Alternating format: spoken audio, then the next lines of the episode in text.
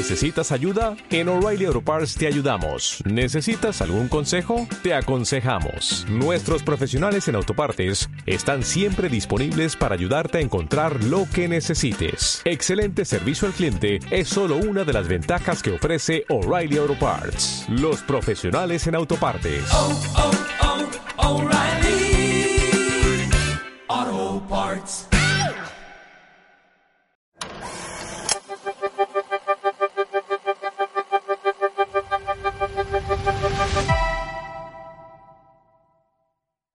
Bueno, la idea un poco de la charla, tenemos acá al director y a la editora. Vamos, yo voy a hacer un par de preguntas y en algún momento del público el que quiera preguntar algo sobre el montaje de la película o otra cosa sobre la película, levanta la mano y está abierta la charla para que sea un ida y vuelta.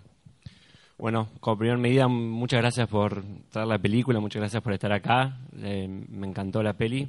Eh, la primera pregunta un poco va más dirigido a la cuestión de dirección, es cómo fue el, a grandes rasgos el proceso de filmación de la película. ¿Fue todo de corrido o fue de otra manera? La intención era hacerlo de corrido, pero bueno, fue una película hecha con un equipo que, que digamos, es el que pudimos armar. En estas situaciones muchas veces escribís el guion y después ves lo que puedes hacer del guion. Y bueno, es un momento duro ese en donde empezás a sacrificar algunas cosas. Entonces después tuvimos como, ah, qué ganas de filmar esto de vuelta y volvimos varias veces a, a filmar muchas cosas. Éramos muy pocos filmando la película y teníamos como la libertad de decir, bueno, somos tan pocos que podemos hacerlo. No es una organización muy grande. Pero fue un rodaje como de siete semanas y después puchitos que fuimos haciendo. Bien. ¿Y Rosario cuándo, cuándo entró en el proceso creativo de la película? ¿Llegaste en el guion, ya de, en la filmación? No, no, en el guion no me metí, pero lo leí un tiempo antes. Y empecé a editar cuando él filmaba, pero el- la verdadera edición empezó cuando él terminó. Esas siete semanas. No, esa semana yo ya tenía el material y está- estábamos trabajando, pero la- el verdadero montaje de la película empezó después. Porque hay, hay algo muy particular de la manera de trabajar de Luis, y, yo lo conozco bastante y ya veníamos de laburar juntos, pero igual así todo está bueno tenerlo en la sala para Sí. trabajar. Porque es su, su manera de filmar también, eh, y su manera de transmitir, no es tan verbal su manera de transmitir lo que quiere hacer y cuando está ahí es otra cosa. Es decir, no es tan fácil armar si él no está. Muy bien. Bueno, entonces, las primeras semanas que, o sea, empezaste a trabajar en paralelo al rodaje como una película industrial o simplemente No, venía una película recibiendo. industrial seguro No. que no, pero algo habíamos hecho. Al- algo estaba haciendo yo con el material, o atajando quilombos de, de- de cómo llegaba, pero te podría decir que podemos em- que empezamos de nuevo. Y digamos, el trabajo entre ustedes, ¿cómo fue? Digamos, ¿cuánto tiempo desde que empezó, terminaron las siete semanas y después empezaron a trabajar juntos? ¿Cuánto tiempo duró ese proceso hasta llegar a un primer armado, por ejemplo? Muchísimo. Definamos muchísimo. Yo creo que para mí son como 20 semanas. Sí, capaz sí. menos. Me hago cargo de que, de, de que yo llevé una cosa muy caótica y es muy difícil cuando haces mucho esfuerzo y sentís que todavía no llegás, ¿viste? Entonces volvés a filmar y... de- Entonces la verdad es que no cabes en un esquema de producción lógico.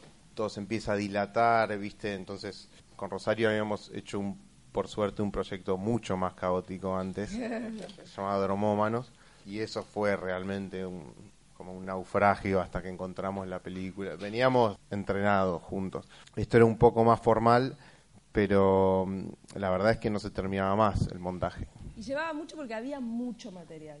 Había mucho. Yo no, no sé cuánto es lo que no está, como que ya ni, no, no puedo ni calcular cuánto es lo que no está, pero hay muchas escenas que, Sí, muchísimo. que se descargan. Es decir, había mucho material que procesar. Por eso digo, quizá se tardó mucho en llegar incluso al primer corte, porque se tardó mucho en procesar todo ese material la primera vez. Claro.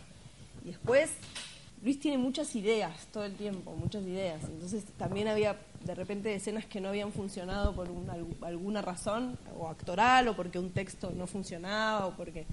Y la película también fue cambiando, el guion tenía mucho diálogo, mucho monólogo que, que se fue depurando, pero también había como un intento de que esas cosas perduraran de la historia y del guion, entonces quizá había escenas que quedaban descartadas y volvían a aparecer por otro lado situaciones que se descartaban en algunas escenas y que de repente Luis las, recuperaba en otras escenas nuevas que filmaba.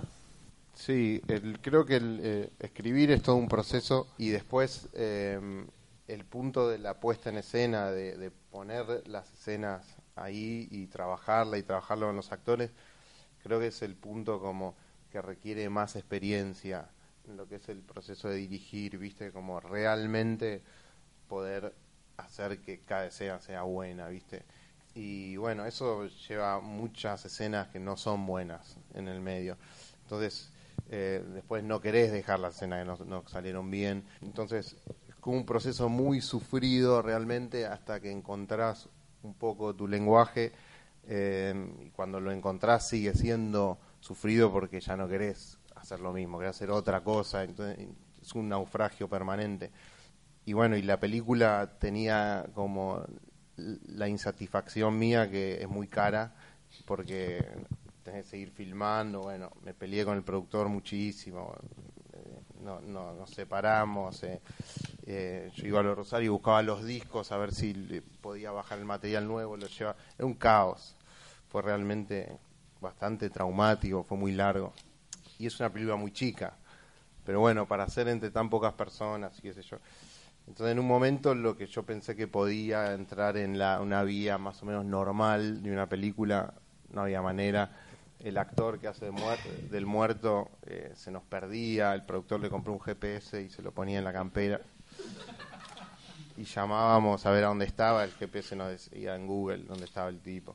Em, digo, a ese punto estábamos, bueno, después vino a vivir a mi casa y era también muy, caótico.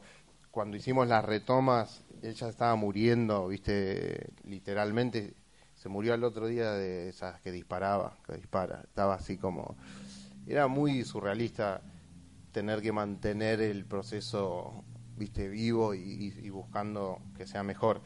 Entonces el montaje estaba muy presente en todo el tiempo viste. En un momento ya filmábamos editábamos yo volví a filmar estaba muy vivo el proceso creativo pero el cine es muy caro entonces es una locura eh, hasta que más o menos dominas un poco el asunto. Pero con Rosario hicimos como un buen equipo de, encontrar el sentido nuevo a la película, porque tenés un guion, pero muchas veces no lo tenés filmado ese guion. Entonces, como reescribirla ahí, viste, en el montaje. Pero bueno, habíamos hecho un experimento previo con ellos que me armaba una escena y me decía, bueno, ahora falta esto, anda a filmar esto. Yo iba a filmar una escena a disposición de...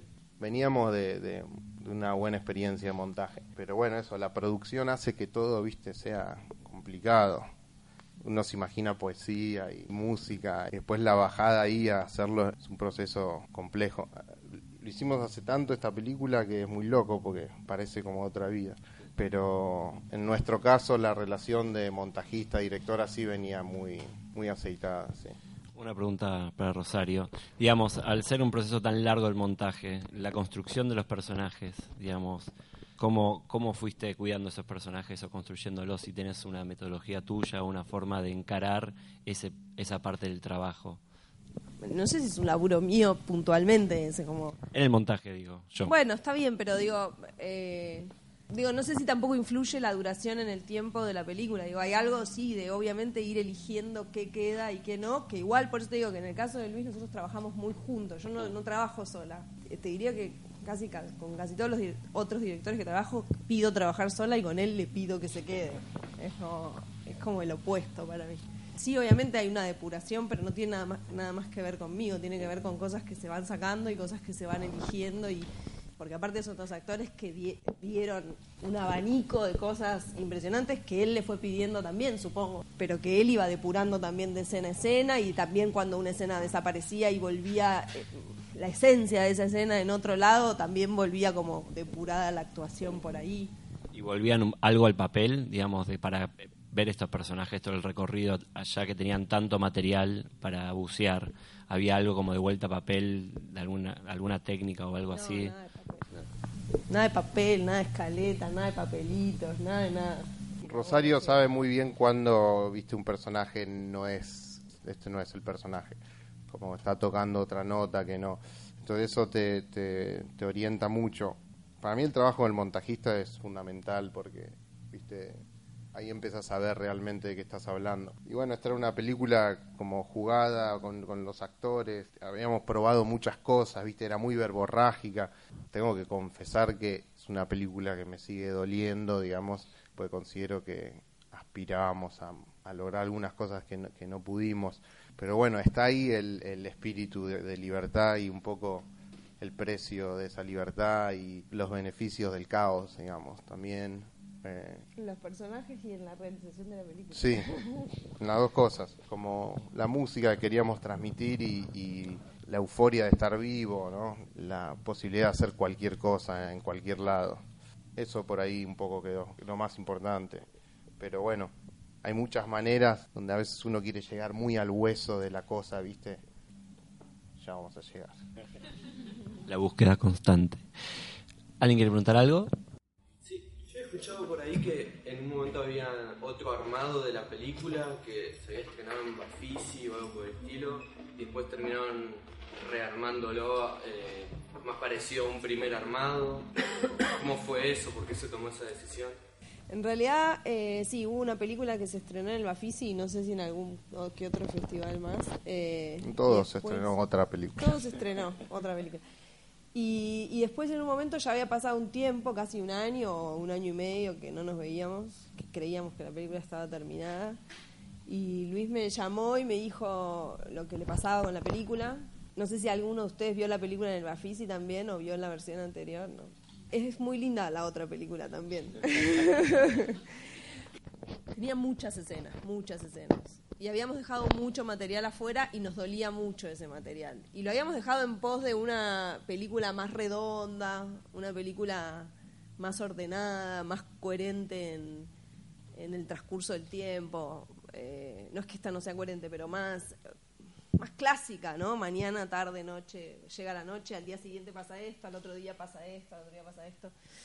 Y bueno, él me llamó en un momento y me, me, me planteó una incomodidad con, con ese armado y hablamos de, de, de, de- de volver. Yo estuve de acuerdo en abrirla. No sé si el productor estaba de acuerdo porque ahí ni le avisamos a Sachi que íbamos a abrir la película porque yo también extrañaba un montón de escenas y de verdad compartía con él la idea de que habíamos dejado demasiadas cosas afuera y algo del espíritu de los personajes se estaba perdiendo. Me parece que es un vuelco grande el que hizo la peli. Ahí tomó otro ritmo porque en el decidir agregar un montón de cosas y perder ese orden cronológico tan de este día pasa esto, este día pasa esto, ahora es más no hay días completos, ¿no? Como hay escenas, situaciones.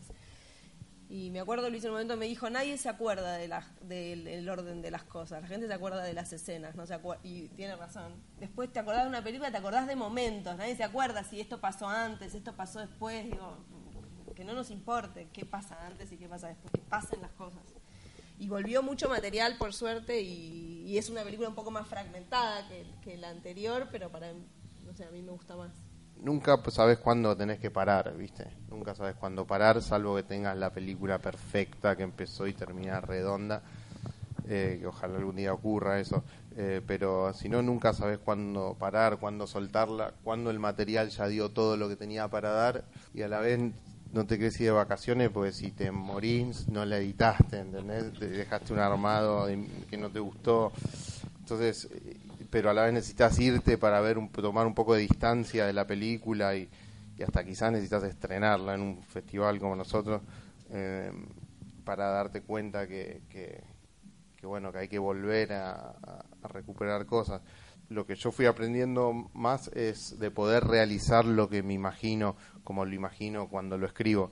En Lulú estaba empezando ese un poco ese desafío de poder eh, imaginarme una locura y que el actor la haga, ¿no? O sea, y estar ahí viéndola. Una película también que nada, copamos ahí esa casita, estacionábamos el auto arriba de la vereda y, disparábamos en medio de la ciudad.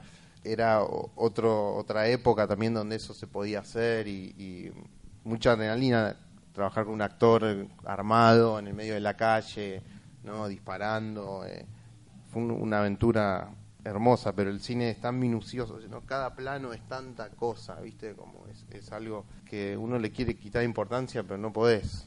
Así que seguimos trabajando como para hacerlo cada vez mejor.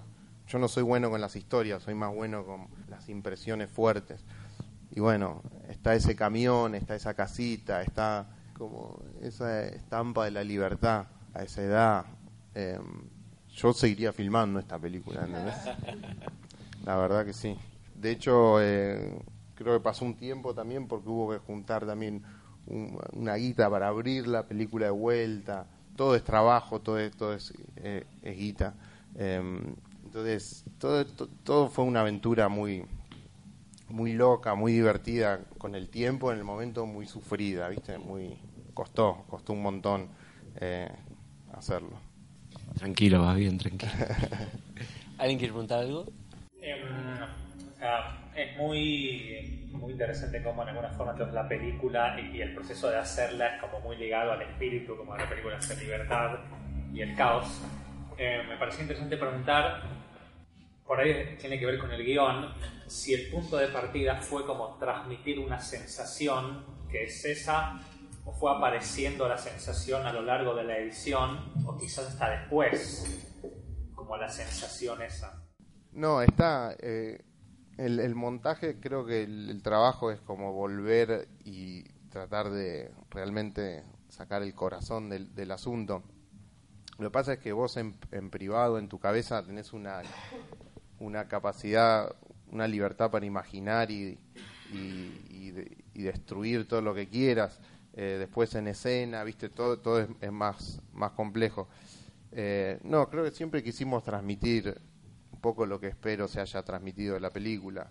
Una anarquía sana, la posibilidad de, ¿no? de usar un arma y que no sea para, para matar a nadie, y un, un uso em, estético de hechos que, que bordean la violencia, pero en realidad están todo el tiempo de este lado, ¿viste? Como en realidad están celebrando al límite de lo tolerable, como dice Lucas, eh, es alboroto, ¿no? Eh, es como la emoción de vivir, no es violencia. Se puede confundir, sobre todo si tienes un arma y todo, pero sí, esto es lo que queríamos comunicar. Cómo es peligroso también ese juego. Supongo que en un punto no fracasamos. Y a mí me parece, respondiendo un poco a tu pregunta, que el espíritu de lo que se cuenta y esas sensaciones no solo estaban en el guion, es decir, estaban en Luis. Hizo esta película y grabó un disco al mismo tiempo y te das cuenta que era algo que estaba en él en ese momento. Porque si escuchás el disco y ves, lees el guion y ves la película, te das cuenta que era ese tema que ese espíritu y esas sensaciones y ese universo lo abarcaban a él por completo, no nada más. No, es conceptual y es genuino. Como todo un, proceso creativo de él que lo abarca a él en, su poesía, en su, cine, en su música, en todo. Gracias, por Y hablando de la música, las secuencias musicales, digamos, ¿en qué momento se eligió esa música que, quedó en la película? ¿Fue en el montaje? ¿Ya estaba desde el guion? No, lo charlamos bastante con Rob porque es muy divertido ponerle música a la película, ir probando. Cuando de repente pones una música y funciona, ocurre algo muy especial. Em, pero lo charlamos mucho. Yo tenía ganas de. Estaba bastante enamorado de esta música que, había descubierto, de menos conocida, Billy Bonnie, La Pesada, como un rock más que no, es tan conocido. Y ese espíritu rockero un poco de la película, eh, viste, muy difícil usar Spinetta o Charlie o música con letra. Em, y no sé, creo que encontramos la música perfecta. Trajo esa banda y muchos temas de esa y algunos de otras que también fuimos probando, pero que era una música que levantaba todo. La verdad que él la pegó, la trajo muy desde el principio y también, parte que creo que la tenía, la tenía en el bolsillo. El tema con la música es que es muy cara, ¿viste? Muy cara. Lo menos que puedes pagar con una canción argentina son 40 lucas, imagínate.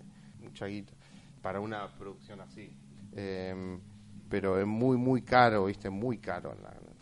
cuando te das cuenta, encima, si querés musiquita de fondo, que alguien escuche una radio, repente tienes un presupuesto para poner música que es insólito, ¿viste? Pero la fuimos buscando, discutimos bastante la música, probamos cosas. De hecho, la volvimos a cambiar en el último armado. El final discutimos, Sí, el final discutimos mucho. ¿Qué discutieron del final? No, antes para mí, si la película estaba muy buena, muy buena, viste, Yo- no importaba el final, pero el final es importante. Eh, es importante. A veces, por no ir eh, a favor de la estructura convencional, uno busca, busca, y por ahí en la estructura convencional no está tan mal, viste, para usarla te puede servir, porque después yo creo que dentro de una estructura más normal se puede hacer muchas cosas muy locas. Ahora, cuando ya propones otra estructura dramática completamente distinta, te la tenés que bancar dentro de eso. Está bien, no, no acato las reglas, pero tengo que imponer toda otra lógica que muchas veces solo por romper con lo tradicional te quedás flotando en una cosa que no tenés contención, ¿viste? Y tenés que mantener, aunque no querramos entretener, ¿viste? En ese sentido, hay que mantener la atención y, y el interés y, y, ¿viste? Vos estás viendo tu película y no querés que nadie se vaya de la sala. Por eso yo no voy a ver ninguna película. Eh, no, y es muy duro convivir con la realidad de que por ahí no generaste la atención que, que vos querías después de tanto trabajo. Por eso, por eso se sufre el, el si sos consciente de que podría haber sido mejor. Pero está bueno. Yo ahora tengo mucho más atención con, cuando hago una escena porque me doy cuenta que no puede, no, no puede fallar, ¿entendés? Después de tanto trabajo, no puede llegar ahí a hacerla más o menos. Pero bueno, me considero contento de haber hecho esta película y creo que triunfamos. Bueno, estamos contentos que hayan triunfado y muchas gracias por estar esta noche con nosotros. Vamos a cerrar acá y seguimos charlando. ¿Querés preguntar algo? No, no, que, bueno, sí, una cortitísima. Dale, por favor, por favor. Que con el tema de la música, digo, ¿cómo fue trabajar con Melingo? Porque yo, quizá de ignorante, desconocía su, su faceta actoral y sentí que la, rompió todo. O sea, estaba, muy bueno lo que hacía. Eh, nada, eso fue laburar con un músico ejerciendo actor. Con Dani somos muy amigos y siempre tenemos como una excusa para juntarnos a fumar y esta fue, una, ¿viste? Somos muy amigos. Eh, yo sie- siempre lo imaginé a él como en ese rol, pero él no sabía manejar, ¿viste? Después tirar ese camión fue una locura todo el tiempo. No, Dani no es actor. Ahora después lo convocaron, hizo El Padre de Gilda, hizo una película uruguaya, eh, hizo, hizo varias películas. Pero los dos tenemos poca memoria, no sé cómo hace. Acá tenía poca letra. Pero eh, estuvo, estuvo buenísimo trabajar con Melingo, es un artista para mí muy arriba, que a veces, no sé, pasa desapercibido, no sé por qué. Y yo quería ver si podía transmitir algo de lo que me pasaba cuando yo lo veía él tocar en vivo. Ese show lo sacamos, lo pusimos, no, sé, quedó. Mil vueltas quedó. No, con la vi recién, porque Sí. no. No, fue increíble trabajar con Dani. Melingo es una bendición. Bueno, muchas gracias a todos por venir. Muchas, Muchas gracias.